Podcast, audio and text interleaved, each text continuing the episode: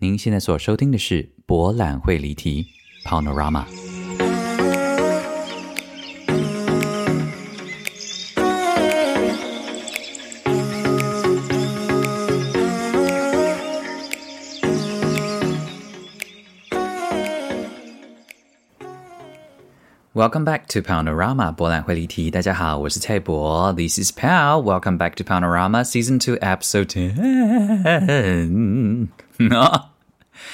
OK，今天总算是在一个比较精神好的状态。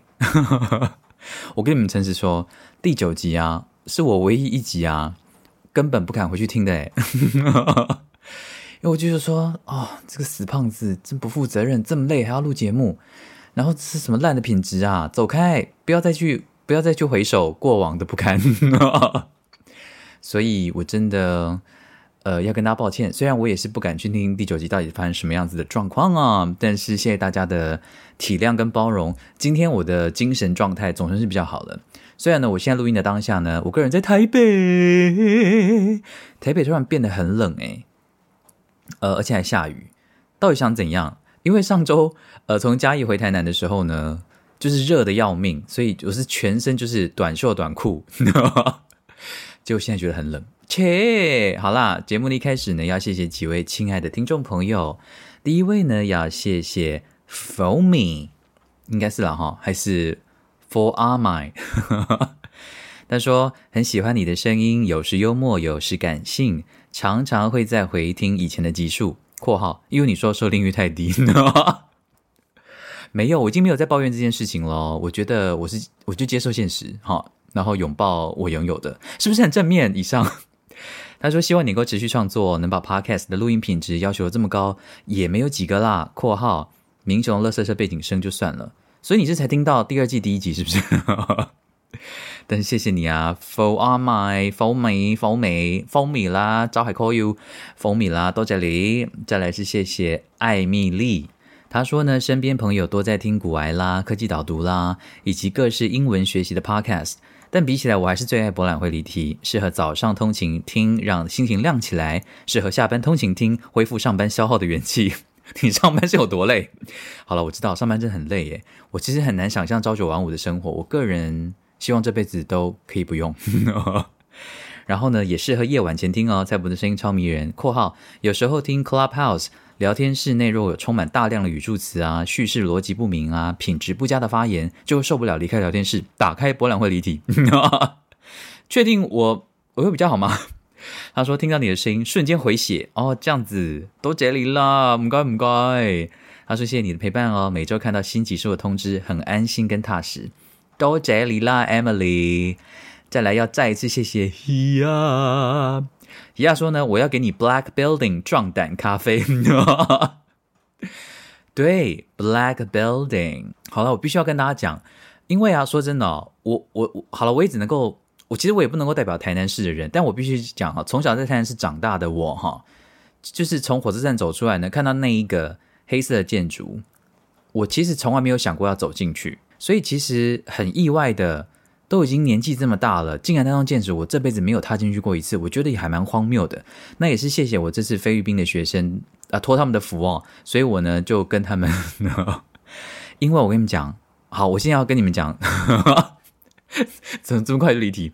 好，我个人觉得啊，这个 Black Building 是可以去参观的耶。首先哈，以建筑学来说呢，我凭什么跟你们讨论建筑学？他走进去。就是它的建筑真的蛮特别的，因为它外面看起来是一栋就是很巨大的黑色建筑物，然后其实外面看起来真的很不怎么样，但一踏进去啊，就会觉得进去到另外一个世界。特别是你走到中庭的时候，你往天花板看哦，真的是好像来到另外一个世界。我的这个 Instagram 上面呢有有照片，然后呃脸书也有 PO，是不是看起来像一种末世感的建筑物？然后其实有一些地方也感觉蛮香港的。所以我觉得真的是一个很有特别味道的地方。然后啊，传说中的这个菲律宾街呢，它其实不是一条街，它是那一栋 Black Building 里面的一条路，也不是一条路啦，就是它就是里面某一个回廊。所以你一走进去呢，你就可以看到真的好像进入了东南亚的一个感觉，我觉得真的很特别。因为你在你在 Black Building 里面的那一个区域，你完全听不到中文，几乎听不到。然后大家互相打招呼呢，也都会用菲律宾的那个 T 呃 Tagalog 来跟你打招呼。我为什么会发现呢？即便是有一两个是台湾的 owner 吧，他们看到嗯看到我也是用菲律宾语跟我打招呼，是我长得很像这个叫做是 Filipino 吗？Thank you。反正呢，好跟你讲一下，好离题，就是菲律宾人呢，如果表示尊重或是尊敬的时候呢，他们在回答的时候，回答问题的时候呢，都会回答，都加一个字，就是 “po”，p o po。所以，假如说今天我尊敬你，然后我你你跟我讲说，哦，这个东西给你，然后我为了表示尊重，我就会跟你讲说，英文就会直接说 “thank you”。但是呢，在菲律宾呢，你要说 Thank you, Paul。其实菲律宾的腔调我还在抓啦，但我现在因为只能够抓泰泰语的，所以我就只能先用这个方式来模仿。那因为那个 Tagalog 的谢谢呢是 Salama，所以呢是 Salama Paul。如果你要到菲律宾去旅游的话呢，如果遇到年纪比你长的，或是你比较尊重的对象呢，要记得跟他们讲说 Thank you, Paul，或者是 Salama Paul，好不好哇？好啦，然后那个 Black Building 啊，因为我不是晚上去的，所以我个人觉得稍微安全了一些。然后其实里面真的感觉很特别耶，因为它的整个大厅就真的，它是一个很开放的空间，其实，所以其实不会让你有那种窒息的感觉。我觉得这个还不错，就是怕鬼的可以去，因为感觉你要逃跑都可以，就是四四面八方有很多出口。然后呢，那个整个大厅就是有一面墙呢，就是摆满了很多旧式的那种电动玩具机。然后，所以你整个走进去的时候，你就会发现，我到底来到一个什么样子的地方啊？就是有一些真的外形蛮。诡异的人类就会坐在这个 电动玩具机的前面打电动，然后你会听到很多东南亚语言的声音。然后呢，你一走进某一个回廊的开头呢，你就会看到有菲律宾的商店啊，菲律宾的餐厅啊。然后我其实为了后来再去敞开一次啊，对，你看为了我们的听众朋友，因为我第一天去的时候哈，真的你知道我们这种爱面子啊，就是佯装镇定啊。其实一第第一次跟学员走进去的时候，想说鬼鬼鬼鬼鬼鬼鬼在哪里？所以一直没有办法用心的去欣赏这整个建筑。所以我后来真的是要上台北之前呢，再特地再去一个人哦，真的是非常的勇敢哦，对，去拜访一下我们这个 Black Building。然后呢，因为我第二天去的时候呢，呃，反正就是那一天人更多了，所以其实看起来更生气蓬勃。然后我再去回到我们第一天吃饭那个餐厅啊，哇，真的是人满为患呢。然后真的全部都是我们这个菲律宾的同胞啊，真的是太不可思议了。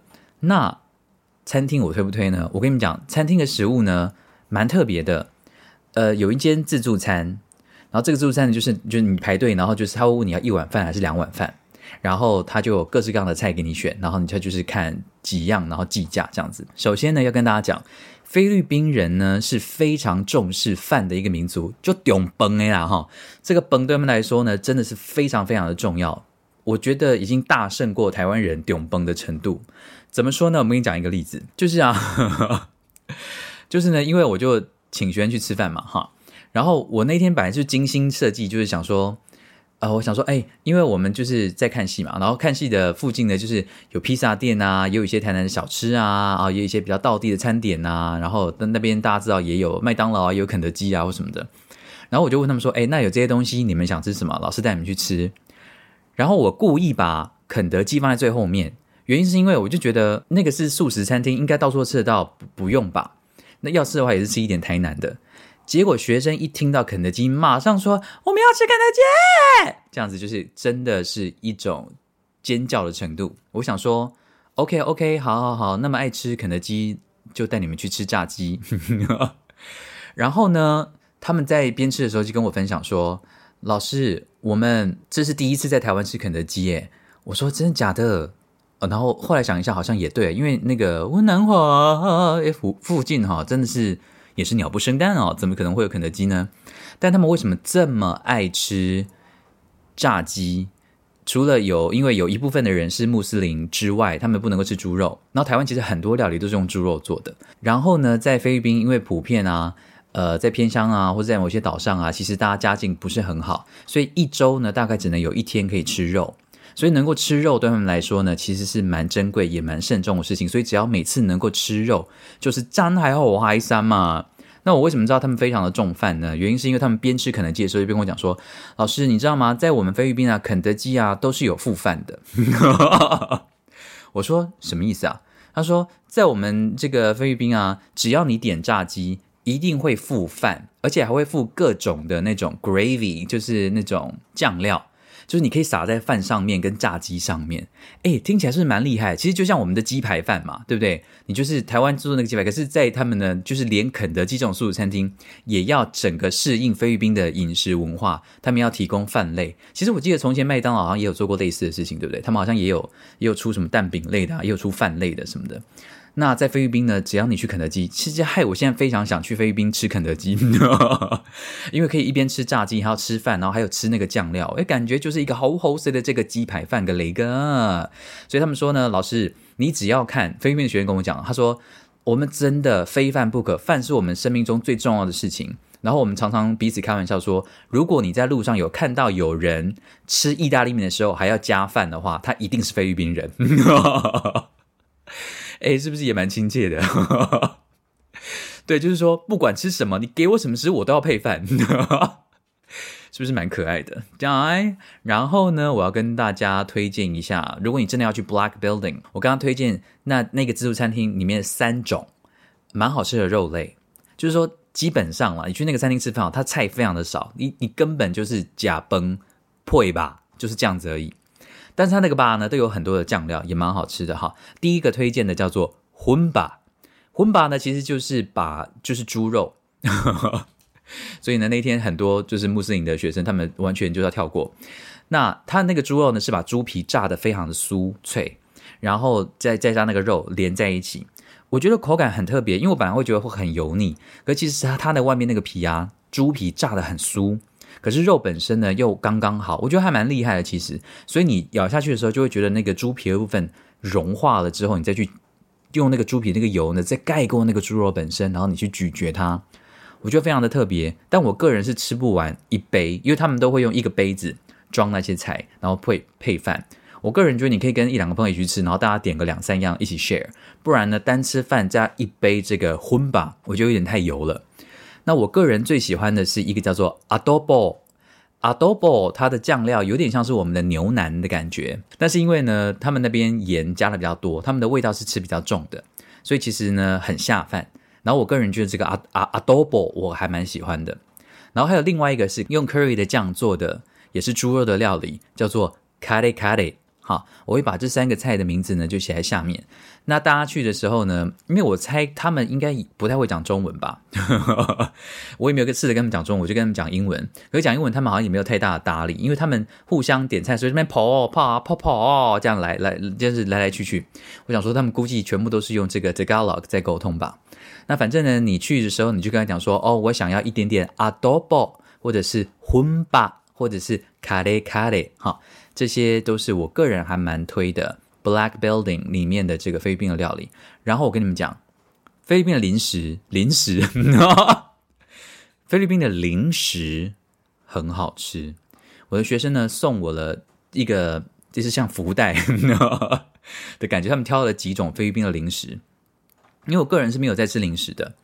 但是呢，然后我就把那一包东西带回家，结果没想到呢，我妈跟我姐打开来吃了之后呢，啧啧称奇耶。然后我想说，是有多厉害？结果吃了一口，哎，真的好好食个雷噶，连菲律宾的雷噶的零食的雷噶，真的好犀利，好好食啊！这个零食叫做叮咚，就真的是叮咚，D I N G D O N G，哎，很好吃哎！如果你们去 Black Building 的话呢，你们可以去那个菲律宾的商店啊，超超级市场买一包叮咚来吃吃看。OK，全部都你们想好了。从车站走出来，进去 Black Building，先看，先看一下整个环境，拍一下照，感受一下这个诡异跟美丽的氛围。之后呢，就去吃了一下这个菲律宾道地的这个自助餐。完之后呢，买一个零食，叮咚，这样子你就可以开心的离开，展开我们的浮沉之旅，好不好？好的，实在太离题了。为什么讲到这 Black Building 啊？好了好了，OK。然后呢？好，回到这个伊亚，伊亚说呢，他最近默默的把第一季的第一集呢，到现在最新集集数都追完了。发现中场音休息的音乐原来是这样慢慢进化成现在的样子啊！第一季有一集啊，听到中场休息音乐是出现管风琴的时候啊，瞬间觉得自己的透明度剩下百分之三十，像霍格华兹的幽灵一样，快被净化了耶！希望未来有一天啊，能够出国听到现场版的管风琴，说不定我可以原地飞升成仙。祝今日午餐愉快，谢谢伊亚，我们的确真的蛮开心的哈。Black Building 到这里啦。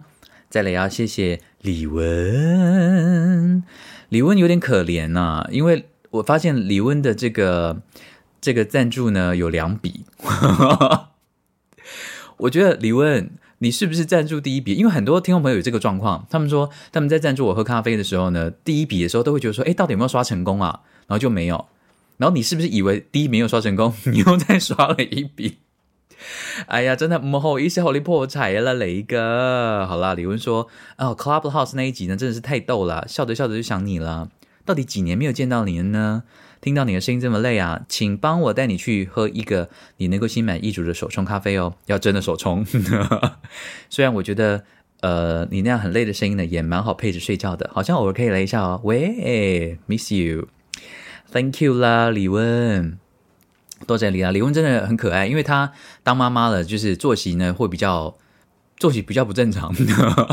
反正他听个集数，他并没有就是每一集都能够在当周就听了，所以呢，他一直是在上一周才跟我讲说什么你菲律宾学员要来，我也要赞助，我也要赞助。我就说李文已经有善心人士认养了，他说谁谁，然后我就说你你再去听一下下一集，你就会知道。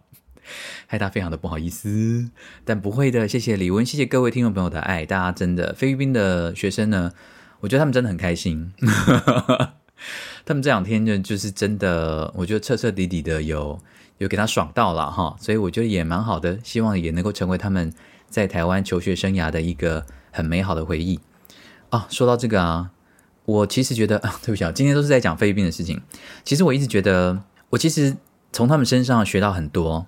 因为我在之前在脸书的文章上面也写到，因为我其实是很不会去经营跟特别是剧场的工作伙伴的友谊的个性，因为我是很喜欢排完戏之后或下了戏之后我就离开那个圈子，然后自己一个人或是去跟我国高国中的同学、高中的同学在一起讲，嗯，我不晓得为什么啦，可能我会觉得说我不想要人生中的二十四个小时都跟这个有关系，所以其实。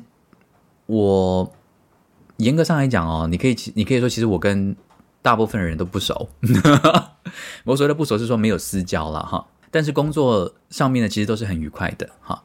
呃，当然有些不愉快啊，但是就不用提了。对啊，我也没有刻意包装哈。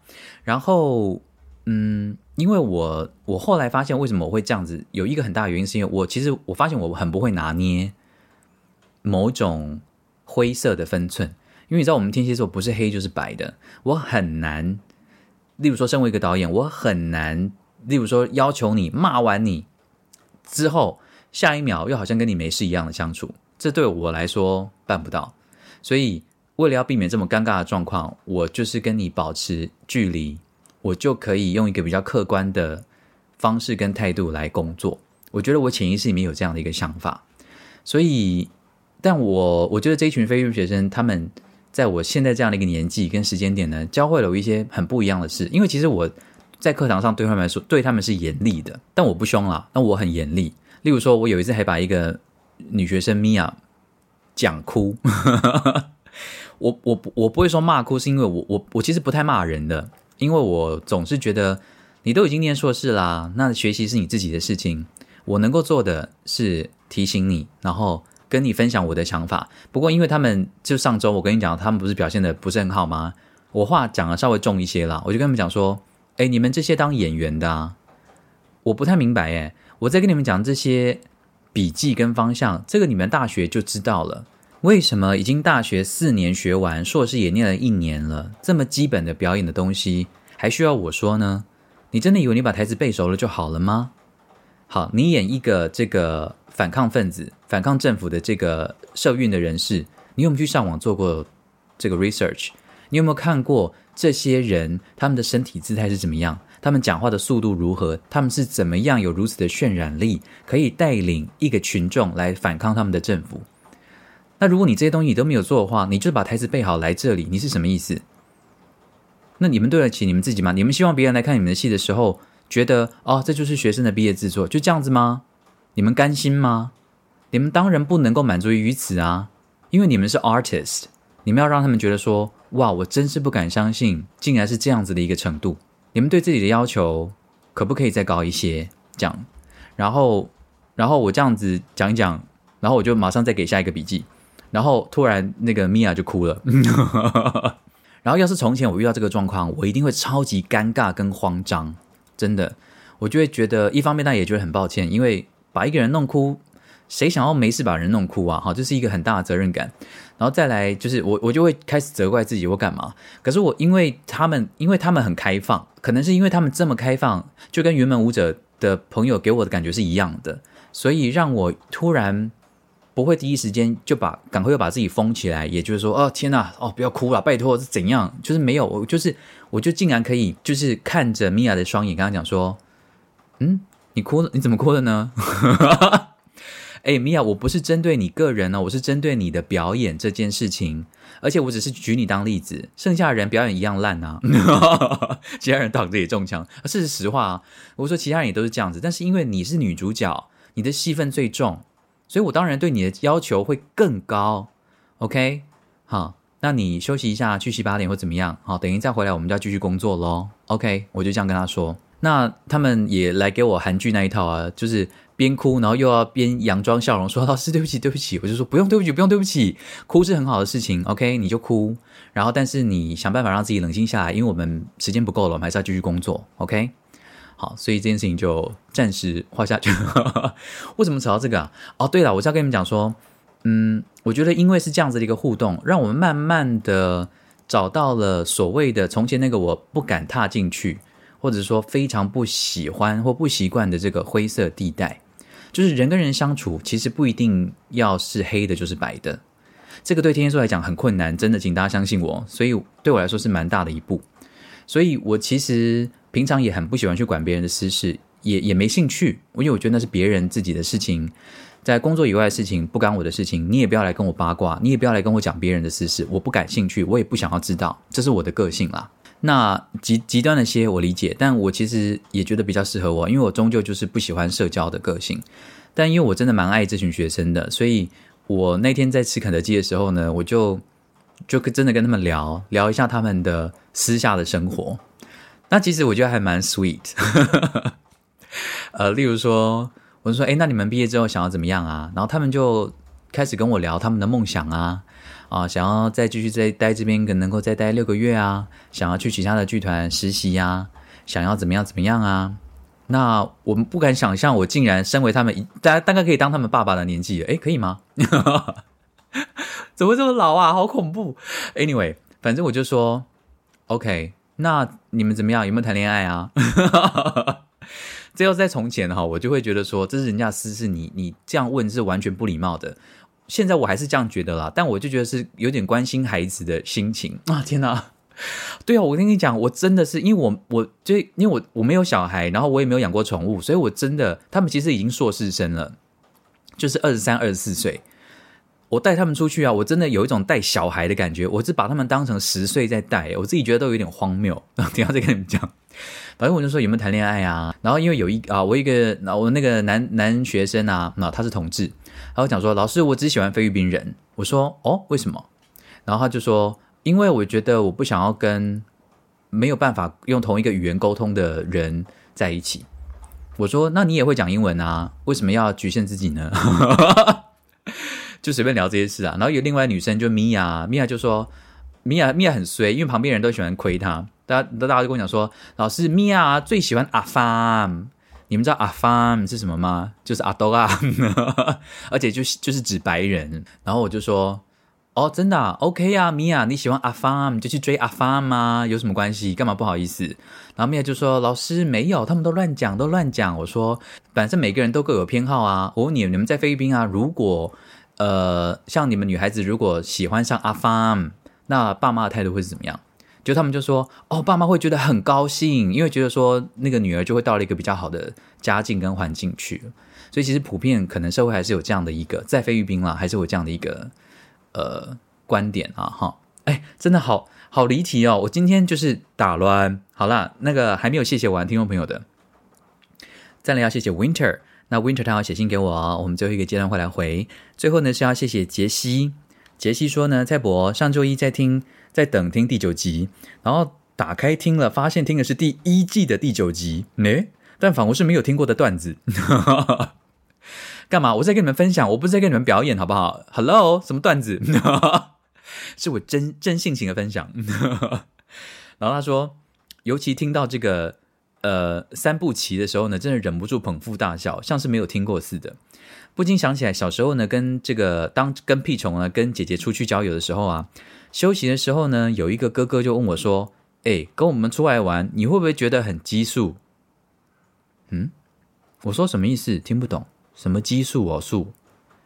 我姐姐只在一旁笑到快往生。哦，拘束啦！哦，我刚刚真的想到快疯掉哎。哦，我发现我真的很白痴，因为上一集呢，一堆人写讯息跟我讲说，哦，蔡伯庆忌不是火锅店，好不好？不是吃的好不好？庆记是子弹。然后我就想说，我知道庆记台，我知道子弹的台语是庆记，可是台中真的街上弥漫着庆记的味道吗？我没有住过台中啊，台中的听众朋友，你们真的是闻庆记的味道长大的，是不是？而且那个听众朋友又用庆记，就是就是一般。火锅店不是什么王记啊、红记啊，什么记？所以我当然会联想到火锅店啊。切，好啦，就谢谢这几位非常亲爱的听众朋友。然后呢，呃，比较知道我的听众朋友可能会知道我很喜欢肉桂卷，所以呢，我上周就带学生呃去台南，然后看年夜饭的时候呢，我就订购了两盒的肉桂卷，然后就一盒呢带去给剧团的。就是剧场给剧场的朋友吃，然后这个制作肉桂卷的是一个老朋友，叫做胡里欧，他自己开了一间私厨的餐厅，叫做呃胡作事。好了，总之呢，总之我要跟你们讲的就是，那天我拿完肉桂卷的，然后胡里欧就跟我讲说：“呃，蔡伯，我的肉桂卷很辣哦。”然后我就想说：“辣什么意思？”他说：“你吃了就知道。”我就说好，然后我就带那盒肉桂卷呢，就到了这个文化中心的原生剧场呢，到后台给年夜饭的演演演工作人员吃这样子。然后因为年夜饭的演员两个女演员呢，哈，一个是爆花，一个是世伟，他们两个人就是刚祭排完，然后他们就很开心，就拿着这个肉桂卷吃。然后他们一吃之后就觉得，真的辣哎！我想说，哇靠，已经竟然真的完全就用这个形容词来形容，可是。肉桂卷是辣的，这件事情是怎么一回事？我很好奇，我就当下拿一个起来吃。哎，真的是辣的哎！好没有重点的对话，真的就是它不是那种吃，它不是这种麻辣火锅那种辣，它是新香料的那种辣。所以你吃了之后，哎，我真的觉得太难形容了。反总之呢，如果你也跟我一样喜欢肉桂卷，然后你是喜欢肉桂跟这种新香料的辣味是比较猛的话呢，你真的。推荐你一定要去点这个胡里欧的肉桂卷。那因为我个人呢，其实是喜欢吃上面有，我个人是喜欢吃肥腻美式糖霜，啪整面 盖在上面那种肥腩了哈。所以呢，我就是寻遍的全台湾，就是想要到处寻找那种有糖浆大片的那种。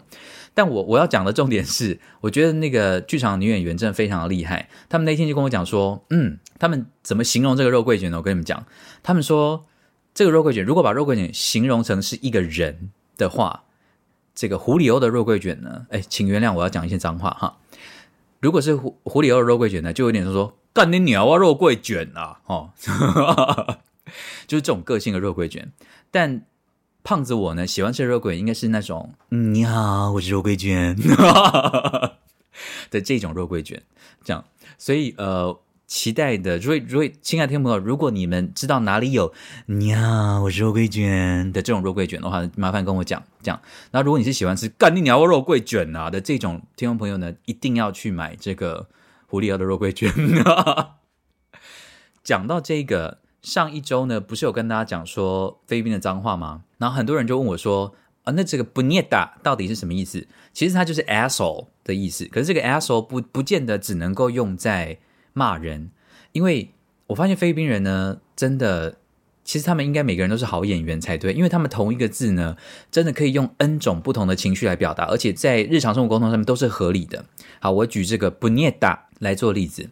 如果你遇到一个人很讨厌，然后你真的非常的想要咒骂他的话，这个当然是最基本款，你就跟他讲说不念达嘎，好，你说你混蛋吗你？这样哈，因为嘎就是问嘛，那你也可以直接不念达，好，你可以这样子。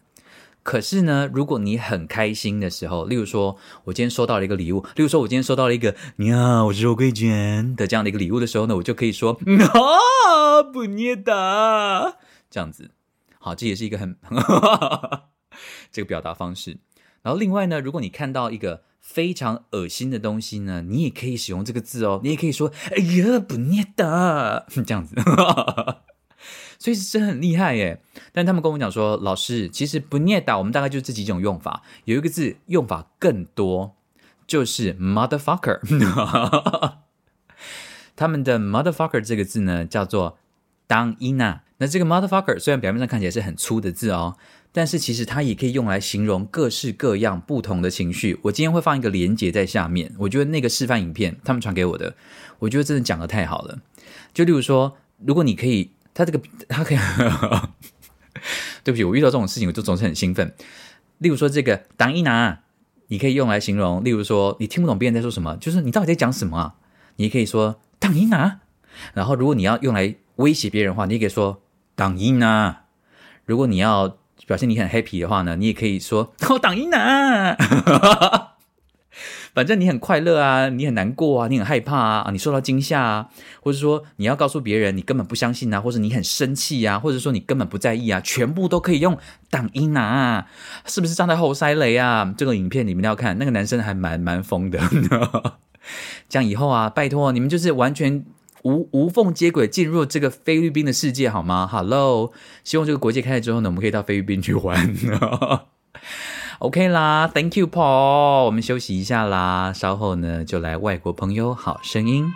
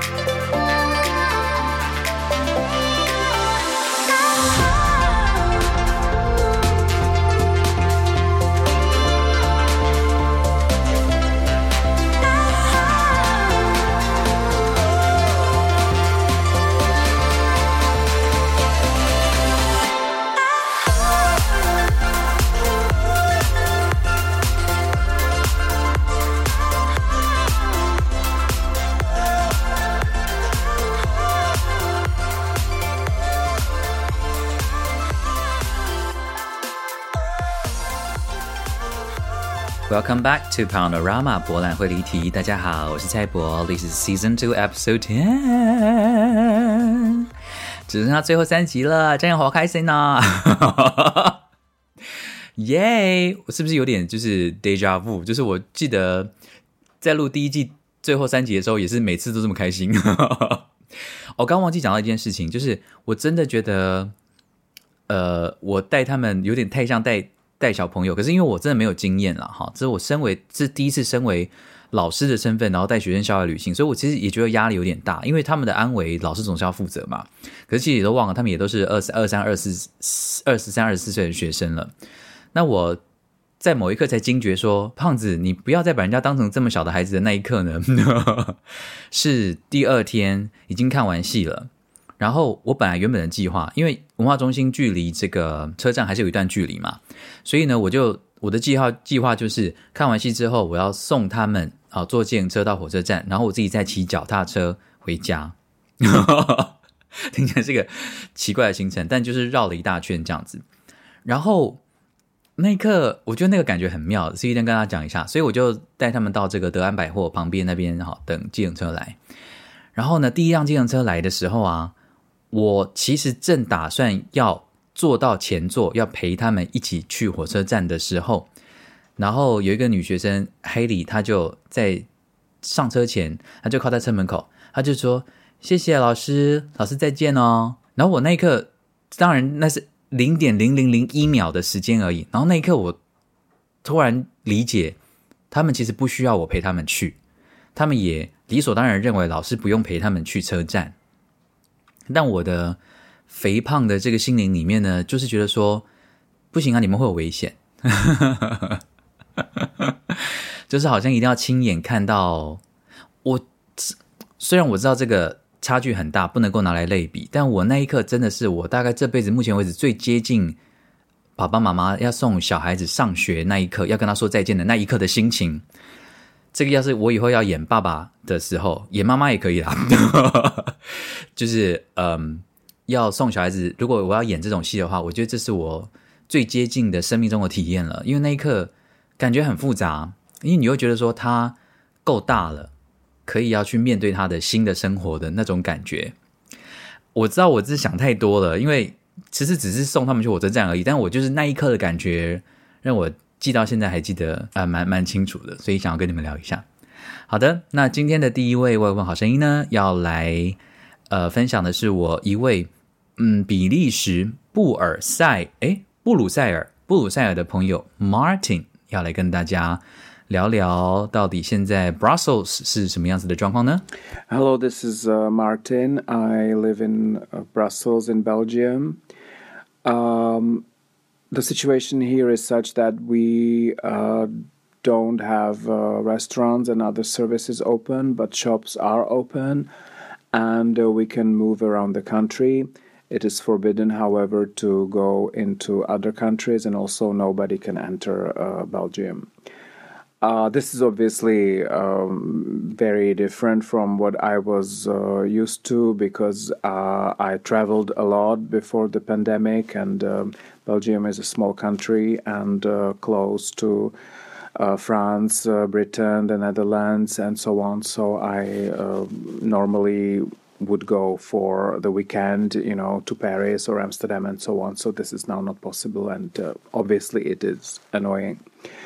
Uh, what I also found out uh, is that I don't like um, uh, working from home as much as I uh, did did before the pandemic because. Uh, back then, it would be maybe two twice a week that I did that, and um, now it's all the time, and uh, I find it quite annoying. And um, uh, also, uh, they actually told us that uh, they save quite a lot of uh, money like that. So uh, at the end of this year, um, we won't have the offices anymore, and um, we would be going to work just. Um, uh, once in uh, two weeks because there will be uh, the so called hot desking system. And uh, you can go uh, to work uh, more often, but nobody will guarantee that you will uh, have any work to put, uh, any uh, place to put your laptop and and work. So you can just have a coffee with your colleagues and then go home, or something. Which well, I yeah, I, I don't find it a good idea. I definitely don't find uh, anything hot about that, maybe for the desk, but not for the people concerned. Well, so um, keep uh, your humor, uh, make fun of things, mainly your bosses, and so on. I'm just kidding. And um, that's about all. Ciao, ciao. 好的，谢谢 Martin，又是另外一个被逼疯的欧洲人哦。因为比利时是真的很小啦，所以平常呢，可以到这个荷兰啊、法国啊这样子随便 weekend 就到处跑的人呢，现在是哪里不能去，出不去，别人也进不来， 好，真的是快疯掉了。然后他也很不习惯在家里工作，从前的一周两天还可以，现在几乎每天都在家里，真的觉得太恐怖了。但但没想到的，他的工作的单位呢也食髓知味，就说好像现在这样子也可以工作，那未来就是来一天就好了。就是没有必要的话，就不用来办公室啊。如果你真的要来的话，顶多呢就是跟同事喝杯咖啡啊，就可以走了。好，反正大部分的事情好像都在家里都可以完成。但对很多人来说呢，关键不在于到底需不需要到办公室工作，而是站在一个群体的社会跟人的互动这件事情还是非常重要的。我相信大部分人现在最想念的也是这件事情吧。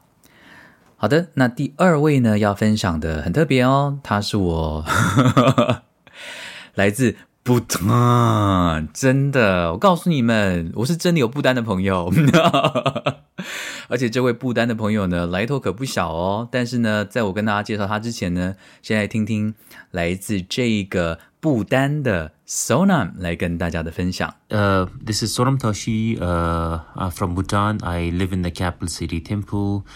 And uh, thank you, Paul, for inviting me to be part of your show. And uh, I've known Paul since 2012, if I remember correctly. uh, we met during uh, the Asia Society uh, Young Leaders Program in New Delhi, and uh, we've kept in touch. the last we met was in Hong Kong. when was that? About three, four years ago. But um, yeah, and then so online we've been keeping in touch. so Paul is a good friend from Taiwan, and I'm happy to be here. So, yes, and given uh, the circumstances that we're living in uh, with all this pandemic and all, I mean, I've been fortunate uh, to be here in Bhutan. Uh, I mean, Bhutan has been successful in containing uh, the uh, COVID infection and spread, just like Taiwan. I think as of now, we have only have about 868 cases. There was one death and we we did undergo two lockdowns in August last year, and then in December, January this year. But otherwise life is uh, back to normal. Uh, international borders are closed but uh, yeah things are going well and our vaccination starts uh, from march 27th and uh, uh, living through this this one year of over a year of the pandemic it has really for me it's been an eye-opener that how we can make do with the basics that we have that we really don't need a lot of things and that it's basically taught us how to live within our means with what we have and to optimize uh, uh, uh, what we're doing uh, and uh, what we've got right now in front of us yeah and uh, in terms of has it really made a difference in, our lives? Yes, I think it has made a big difference. It has really made many of us, and especially me, realize that. and I said before, we can make do with with less or less is more philosophy.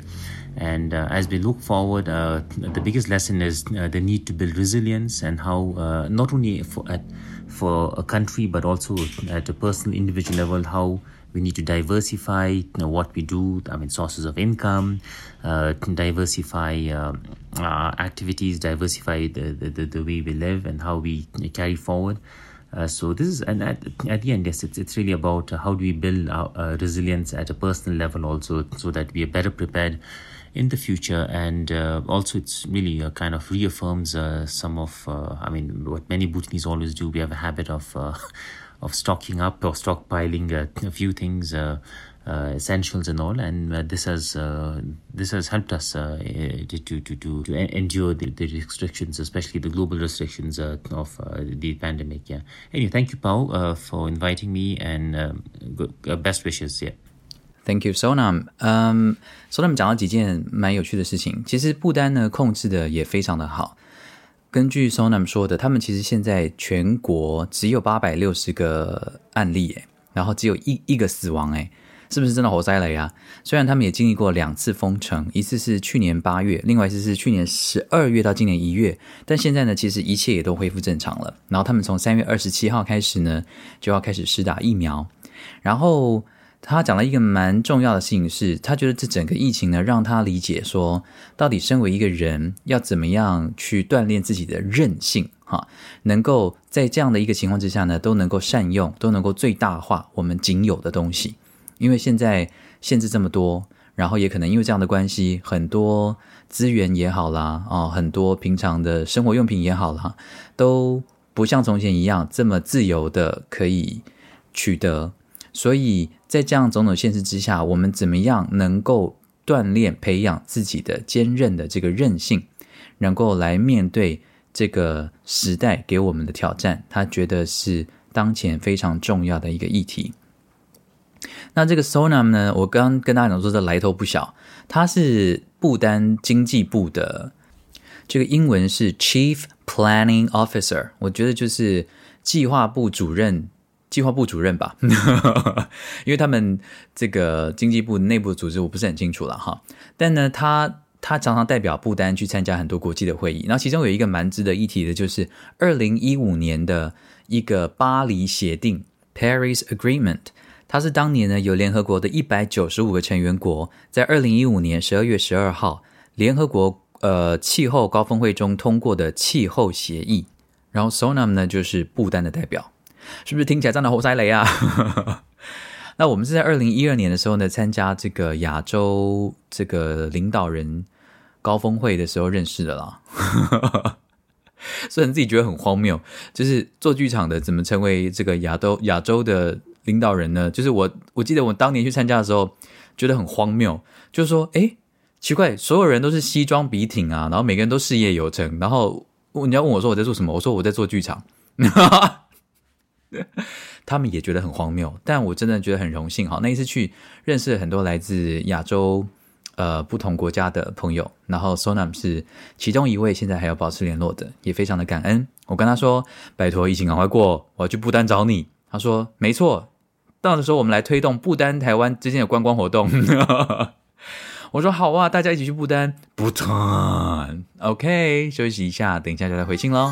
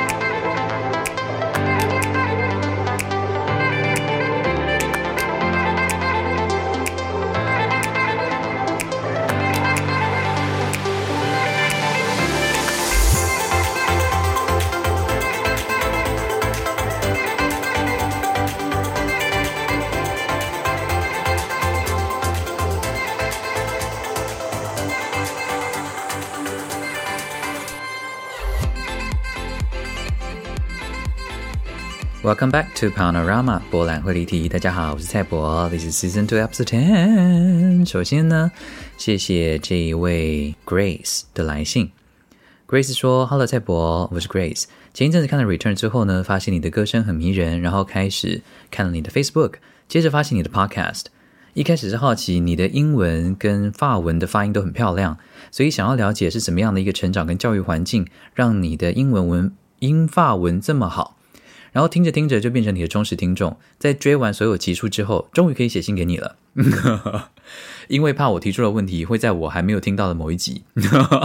哎，你真的好有责任感哦，Grace。但这一点跟我很像，So I really appreciate that。哦，Grace 说，看到这里，你一旦心中 OS 不是忠实听众吗？怎么一直强调你的发文很好啊？其实是之前看 Solo Day 的时候，我正在处于学发文的撞墙期，所以当时听到你流利的发文，简直是又崇敬又羡慕。这么困难的语言，你怎么讲的这么流畅？所以在第一季你说呃要分享学习语言的心得的时候，我超期待可以听到你分享学法文的心得。只是听着听着，第一季都结束了，怎么还没有轮到法文呢？终于在第二季的某一集听到你说你不会讲法文。So 的台词是请人写好读音念的，我真的是晴天霹雳啊！满心的期待，原来答案是这样啊！虽然我已经荒废我的法文，不过还是期待，如果哪天你学了法文呢，可以在 Season N 里面分享心得。扯了很多了，其实我一个问题一直很好奇，但始终没有人可以问。突然想到，或许你能够帮忙解答哦。有时候看戏呢，会看到完全看不懂的戏。我一直很好奇，那种完全不知道演员在干嘛的戏，演员自己演这些戏的时候，知道那些看似无意义的举动里有什么含义吗？演员真的知道自己在干嘛吗 ？Grace，你真的是问到很好的问题耶！我跟你讲，很多演员都不知道自己在干嘛，因为我也常常骂，不是骂了，我也常常念我的菲律宾的学生。这个事情很奥妙哈，就是你可能会觉得，因为其实就我的理解，我也觉得说，演员怎么可能不知道自己在台上要干嘛呢？因为至少对我来说啦，如果不知道自己在台上为什么要讲这些话，为什么要站在这里，我怎么会有那个脸站在台上？我一定会手足无措啊！我一定会想说，哎，那我现在到底在干嘛？所以照理来说，你不是应该厘清了那些所有的事情，你才有办法在台上吗？好，这个是我的理解。但就像你也知道，人有百百种，所以也有各式各样不同的表演者。有些表演者比较是直觉性的，他不会去问太多理由哦，他可能会觉得说，OK，导演叫我这样做，是不是好？给你，他就是那种干你鸟肉桂卷啊的这种性格，然后就是很豪迈哈，就是直接说没差啊，就算我不认同，或是说就算我不知道为什么要这样做，可是我可以做得到啊，你要我就给你，这样，所以。然后，但是呢，我也不是说这个这种呃演这种表演者不好哦，因为其实往往哈意义的产生呢是双向的，一种是先透过大脑 intellectual 的理解，然后他再去做诠释；，另外一种其实是透过在执行这件事情的过程当中，有些意义会慢慢的浮现出来，这个非常的奥妙。那我刚刚那样讲可能有点模糊，但我举一个例子给你听，就例如说。如果要在台上演哭戏，好了，以一个剧场的演员来说啊，如果你要在台上演哭戏，如果你要每一周演六场，举例来说了哈，然后你要连演三周，这听起来是其实一个蛮大的量啊。如果你要求自己在每一次演出都能够这么精准的、诚实的传递这样子的一个呃情感给观众的话，其实它是非常非常消耗的。那一般人一般在戏剧的训练里面，很多人会说：“哦，你可以用情绪的记忆法。”但情绪的记忆法呢，说实话，它不太牢靠，因为再怎么难过的事情，你用在表演里面哭了两三次之后，你大概就会觉得没事了。所以，可是你戏就是要演十八场啊。举例来说，那你有什么方法可以让自己在每一次到达那个点的时候，就能够这么精准的传递出来呢？这个时候就是我回到我刚刚讲的另外一种操作，用身体去记忆，用身体去感觉。我为什么可以这样讲？是因为我自己有亲身的经历，就是呃，我记得应该是跟我奶奶有关系的事情。好，那个时候年纪还蛮小的。然后我记得我有一次住在台南市的星巴克里面，那个时候还没有发现手冲咖啡的美好啊。然后我就坐在星巴克里面。然后我接接到一通电话，然后应该是讲到奶奶的事情，然后我就在星巴克里面哭了。然后因为演员都会有一种很变态的性格，就是他会跳出来看自己，所以我记得很清楚的是，我当下真的哭的上气不接下气，然后非常非常的激动。然后在某一个瞬间的时候呢，我突然灵魂出窍，看着坐在星巴克的胖子在那边颤抖，我就开始观察。那个呼吸的频率是多快？那个下腹部震动的速度跟感觉，那个肌肉的运作，现在鼻子的感觉是怎么样？现在身体肩膀的感觉是怎么样？我那一刻有一个分神出来，告诉我自己说：以后如果你要在台上哭，你要记得这个身体的感觉。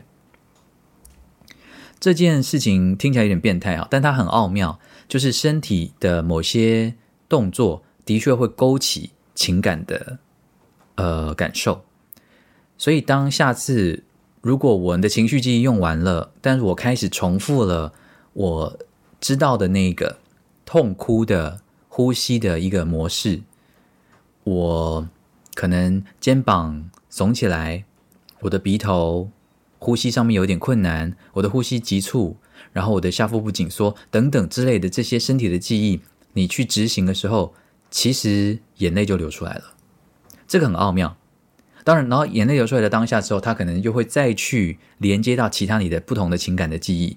所以，其实我觉得很难去界定说你是从 intellectual 到 physical，还是从 physical 到 intellectual。其实这个都是一个很有趣的、值得每一个演员去探索的一个状态。好，这也是为什么我们需要排练，这也是为什么表演真的是一个技艺。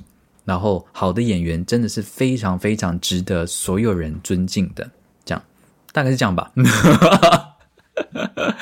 就是说，而且我我觉得说，嗯，如果你看不懂台上发生什么事情，不用慌张啊，因为我有两个想法啦，一个是不见得每一件事都要看得懂，啊，看不懂就算了，也无所谓，就代表那个导演他讲的事情跟你没有共鸣，就顶多是这样子而已。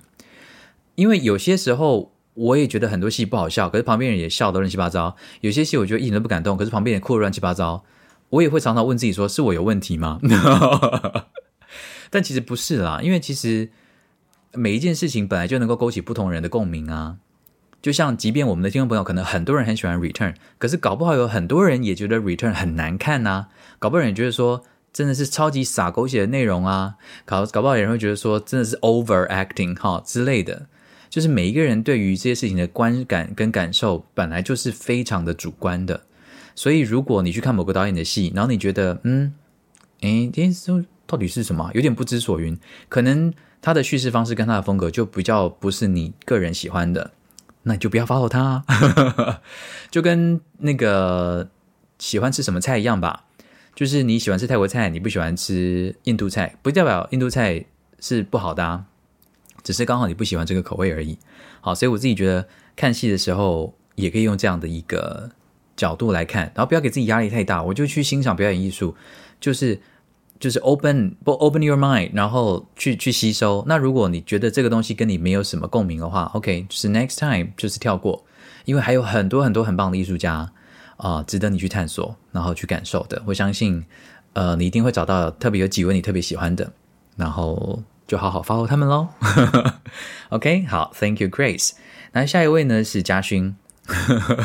嘉勋这个信现在读起来呢，格外的这个讽刺，因为他说：“第二蔡伯，台北阳光甚好啊。”谁料到写完信后几天呢，就下大雨，然后很冷。他说呢，昨天听完第九集，心情很好哦，认真的说，很喜欢听你天南地北的聊天。想不到国光剧粉，国国光剧粉。哎，是不是就差不多要到中年男子要累的时间了？呃，他说想不到国光剧团圈粉你啊。过去呢，我也是偶尔会看他们的演出，那些传统呃艺术京剧真的很不一样。然后蔡伯，我一直很想问呢，节目中片头音乐我很喜欢呢，中间的音乐也是，真的好疗愈哦，让我感觉置身在森林浴当中，真是苏湖啊！好，乱来一通啦，大家都平安啦。好啦，谢谢嘉勋。其实片这个里面的音乐都是。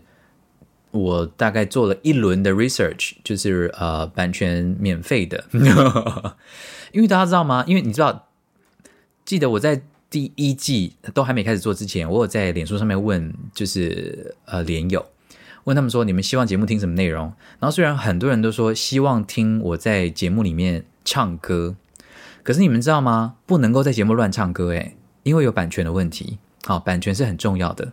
如果我今天在节目随便唱《Return》里面的歌都是不行的，虽然我们的听众朋友这么低，应该不会被抓到。没有啦，乱讲。对啊，所以其实是不行的。那除非没有版权的歌，像生日快乐歌，或许就可以吧。我猜的啦。啊，所以我就是挑了一些，然后觉得可能风格会蛮适合我们的节目，然后我就用来使用啦。好，很高兴大家喜欢，我自己也蛮喜欢的。虽然那个第一、第二季第一集的外国好朋友 Antonio 说很吵诶，去死吧你 Antonio！好啦，然后最后一位呢是要来回复 Winter 啊，稍早有提到了 Winter，他说：“Hello，我是 Winter，之前因为学校老师介绍《木兰少女》认识你的，从那个时候开始呢就成为一位剧场的观众，也看了你每一部的编剧作品，还是最喜欢 Return。如今过了八年了，去年知道你开了 Podcast 也很开心，每集收听至今。”前阵子刚听完，也看完《鬼地方》的有声书，非常喜欢，推荐给我的朋友试听过后，他说他觉得，呃，感觉心动，心跳加速。呃，小说呢到后面有几段姐姐妹妹吵架，真的好精彩哦。很好奇录有声书，一人诠释多角，听众又没有视觉帮助辨识，到底要怎么样记建立记忆每一个角色声音的？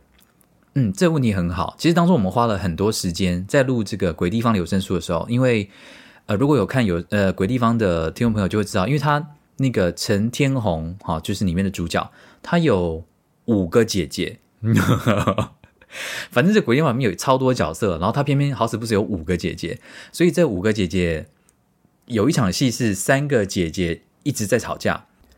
那个应该是整个录有声书里面最挑战的片段之一，因为这几个姐姐吵架起来就是没有再相让的，所以呢，就是要马上切换大姐，马上切换二姐，马上切换三姐这样子。那这个如果要讲的话，可以讲蛮多的。但我我我简短的讲一下哈，就那个时候我们在设定这个所谓我来扮演这几个女性角色的声音的时候，我们其实也花了一段时间在搜寻，因为因为我之前有聊到所谓听感这件事情，就是大家会怎么样去欣赏一个生理男性扮演生理女性的声音，特别是只有透过听觉。它会不会很容易让人家有一种不舒服的感觉呢？啊，这是一个问号。所以，即便在做这些姐姐姐们的诠释的时候，也会希望希望尽量找到一个嗯，大家听感上面能够舒舒适接受的状态了。那当然，我们每个都有特别的设定啊。例如说，当初好像三姐的设定就是让她的共鸣的位置稍微高一些，然后她的发音特别的标准。举例来说。我现在的这是我平常跟你们讲话的声音，然后所谓的共鸣的高一点呢，然后还有就是整个位置都往上提高，听起来就有点像这样。所以我在讲三姐说话的声音的时候，可能就会用这样子的一个高度来揣摩三姐说话的声音，但它其实没有太戏剧性的差别，因为我们要维持一个听感。但其实观众、听众来透过听觉还是可以知道。刚刚那个状态已经跟主主述的人的方法已经不一样了，所以我们就透过这样的方式来建立各种不同角色的形象。那我自己也觉得有声书里面最大的挑战，真的也是这件事情，因为你少了视觉的辅助，全部都得靠声音来想象。那其实也是因为录那个有声书，才开启了我对声音更大的一个好奇，然后也会觉得第二季我们中这个外国朋友好声音啊，也是。蛮有趣的一个视角、听角 来感觉，呃，不同的生命的个体来想象他们生活的面貌，这我是觉得非常有趣的。然后这个 Winter 也说了，他说他最近去看了《游牧人生》这部电影，诶，我非常想看诶，我希望明天有机会可以去看一下。他说呢，有人选择安稳的固定住所，但是电影里面的主角呢，选择以露营车为家四处生活。里面有一幕，呃，括号小小的分享，应该没有爆雷了哈。他说呢，长期四海为家的女主角芬恩，暂时呢去住姐姐家，和家人朋友用餐的时候啊，突然被朋友随性的说她抛下一切四处玩乐，让芬恩有点生气。那我就开始想说，她为什么要生气啊？为什么会流浪？流浪的原因，看完电影应该每个人都会有答案。但总归一句，我想那是他的选择。我记得蔡伯好像也有分享过类似的感觉。没错，没错。没错，那应该是好几年前了，就是在我出书之前吧。因为我就是二零一二年的时候到二零一三年的时候，我几乎就是那时候住在伦敦，然后我就会到处去旅行。但其实那个的时候的生活非常的拮据，就是我付完英国的房租之后，整个人生中的存折好像是要四百九十一块吧，就真的很少。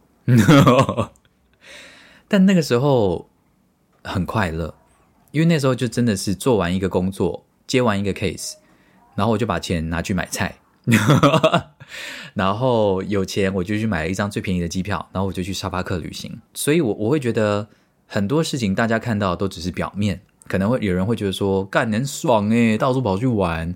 可是事实上，每一个人在做生命当中所有的选择的时候，他同时也承受了那个选择。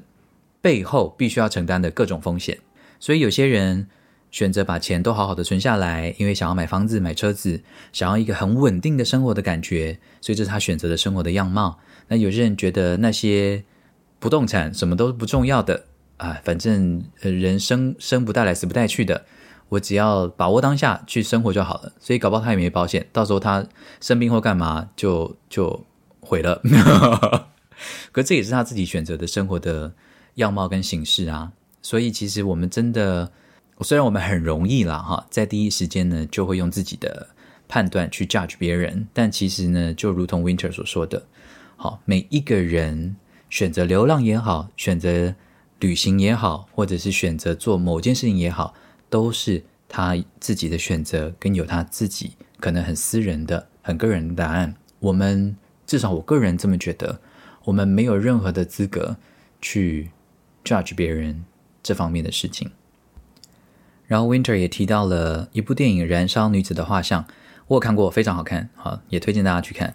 那他提到了一个感想了，他说可能呢看完这部电影呢，我觉得可能很多事情啊，并不是我办得到，所以别人也办得到这么简单的。我们真的只能够对自己的选择负责。那身为朋友，把该想该分享的都诚实的分享之后，剩下的真的就只能在一旁看。呃，而且如果他们有需要帮助的时候呢，就提供自己能够负担得起的帮助。啊，这是 Winter 目前的想法，我非常赞同。因为有时候我们可能因为很在乎自己的同事也好，或朋友也好，就会觉得说，如果我可以做得到，你为什么做不到？你就这样做就可以啦。可是真的，每一个人面临的难题跟时间点就是不一样。即使他认同你，也不见得他这个时间他准备好了。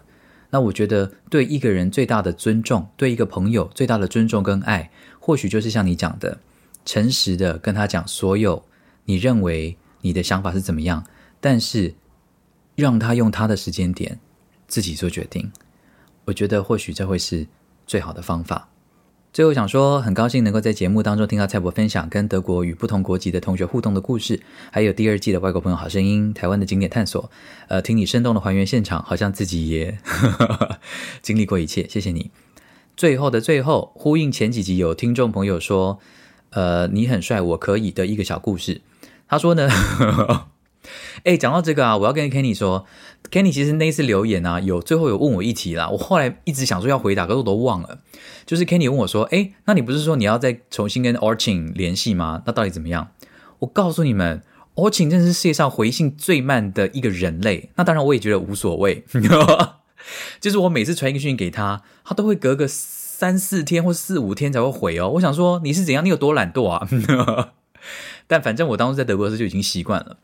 但呢，有一天欧晴就跟我讲说：“哎，Pal，你有用这个 Instagram 吗？”我就说：“我有啊。”他就说：“哦，那我们加一下。”结果呢，我们就互相加了。结果我就上去看一下 Orching 到底你的你的 life 到底 What's going on？我上去看，我想说：“哇塞，第一季的欧晴啊，你德文这么好，男朋友也蛮帅的嘛，你到底要不要紧啊你？” 凭什么？Anyway，反正我们依他这种回话的速度哈，我们很难真的再聊起来哈。所以 Kenny 就是回答你一下。Anyway，好，再回来，好，就呼应到那个故事。Winter 说呢，有一天我跟我妈在看电视的时候呢，啊，播电影《龙飞凤舞》，然后他说呢，我妈就是一个一个会口述影像的人。他说电视演什么，他就会在旁边播报什么，然后猜剧情。然后呢，在小月就是我演那个角色啊出现的时候啊。我妈就说：“啊，哎，女主角哈遇到一个小鲜肉、小帅哥，母亲认证，请不要客气。呃，谢谢，但因为那也是九年前，的确还可以算鲜肉啦。现在就是一个老肥臀呐。好啦，祝福蔡博菲律宾学生排练演出顺利哦，也希望未来能够在剧场看到你的新作品。” Winter. OK，Thank you so much, Winter. Thank you, Paul. 好啦，那希望大家这一周都很开心哦，或者是下一周，或者是前一周，反正你们都不按时收听，怎么样呢？没关系，我后来觉得呢，录 Podcast 的好处之一就是，要是未来离开了这个人世间啊，好像人还可以被用某一种形式被记得。哎，干嘛？怎么这么感伤？对啊，因为因为声音这个东西被记忆是蛮特别的，对不对？那因为现在是 podcast，所以你其实要任何时间听都可以，我觉得也蛮好的。就如果你对哪一集特别喜欢，在未来生命当中，你要是遇到什么挫败，想要听某一集出来笑一下，想要播放哪一集出来哭一下，它就一直在这边啊。那我觉得，如果能够让自己的声音成为这样的一个媒介。陪伴大家，其实是我非常荣幸也很开心的。OK，所以谢谢你们的聆听，Thank you so much for listening. Panorama Season Two, Yay! Episode Ten. Ah. See you next week. Bye.